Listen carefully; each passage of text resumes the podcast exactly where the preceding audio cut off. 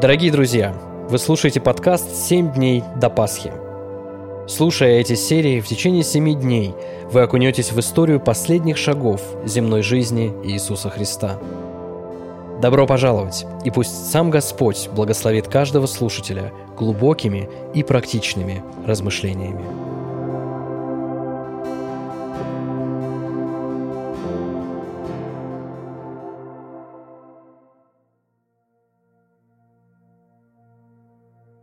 День третий. Гефсимания.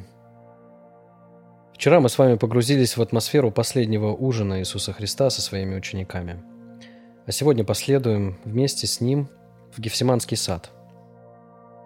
Евангелие от Матфея, 26 глава, с 36 по 46 стих.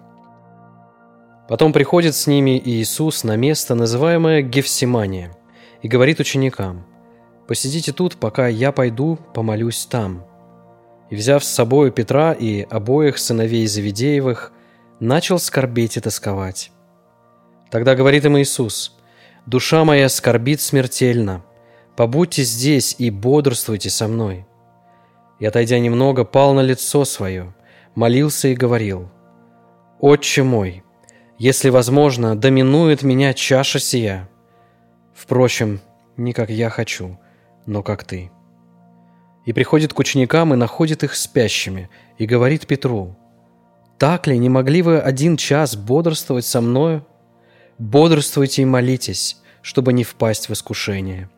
Дух бодр, плоть же немощна». Еще отойдя в другой раз, молился, говоря, «Отче мой, если не может чаша эта миновать меня, чтобы мне не пить ее, да будет воля Твоя» и, придя, находит их опять спящими, ибо у них глаза отяжелели. И, оставив их, отошел опять и помолился в третий раз, сказав то же слово. Тогда приходит к ученикам своим и говорит им, «Вы все еще спите и почиваете. Вот приблизился час, и Сын Человеческий предается в руки грешников. Встаньте, пойдем. Вот приблизился предающий меня». Иисусу предстоит самая страшная схватка со смертью. Но страшнее всего, Он должен принять всю ярость Божьего гнева за грехи людей на себя. Люди, включая самых близких, отвернутся от Него. Враги осудят и надругаются. Все это будет происходить публично. Как бы вы стали себя чувствовать, зная такое будущее? Уехать, убежать, продумать линию обороны и до конца бороться за свою жизнь и свободу – Иисус же идет молиться, в отличие от нас и в отличие от учеников. Тут нужно развеять один крайне распространенный миф. Люди часто так говорят. «Ну, что вы хотите? Это же Иисус, Он же Бог, а мы обычные люди. Вон, даже апостолы спали. Что уж о нас говорить?» Так вот, друзья, Иисус в момент своего земного служения сознательно отказался использовать свои божественные силы в служении ради себя самого. Даже творя чудеса исцеления, он действовал не своей божественной силой, а божественной силой Духа Святого. Иисус – настоящий человек. Этот факт доказывает и само содержание его молитвы.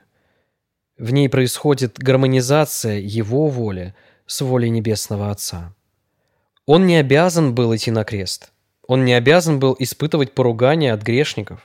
Более того – его никто не мог бы и заставить пройти этот путь. Но он добровольно выбирает эту участь.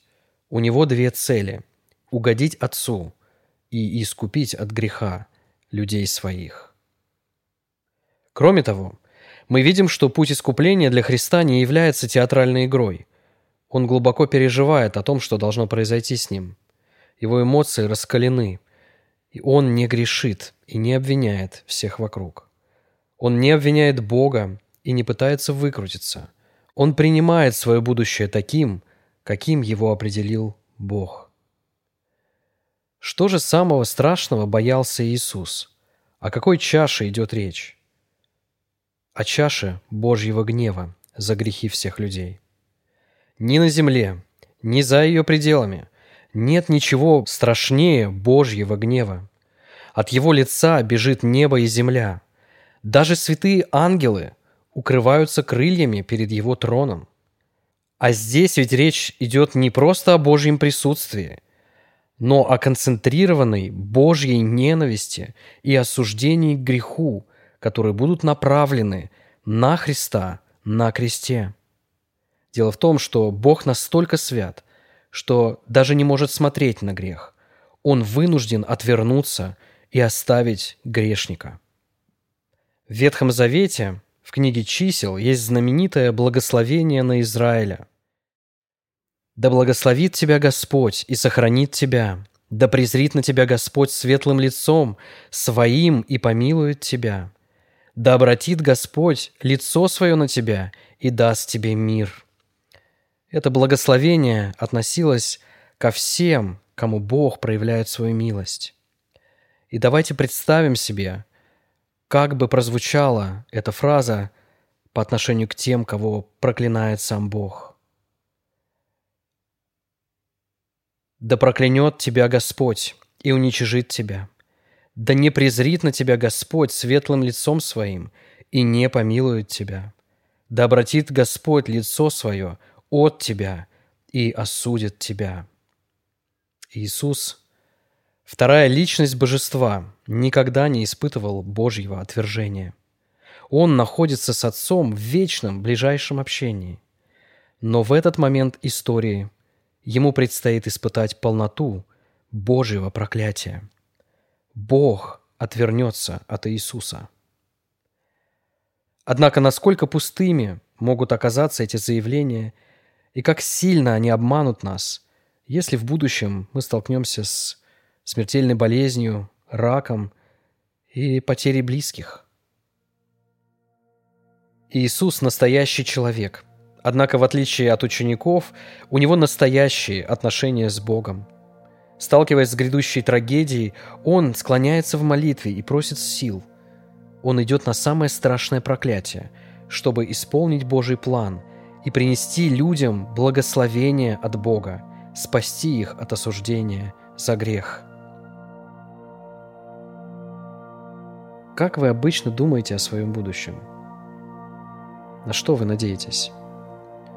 Как вы ведете себя в предвкушении надвигающихся проблем или угроз?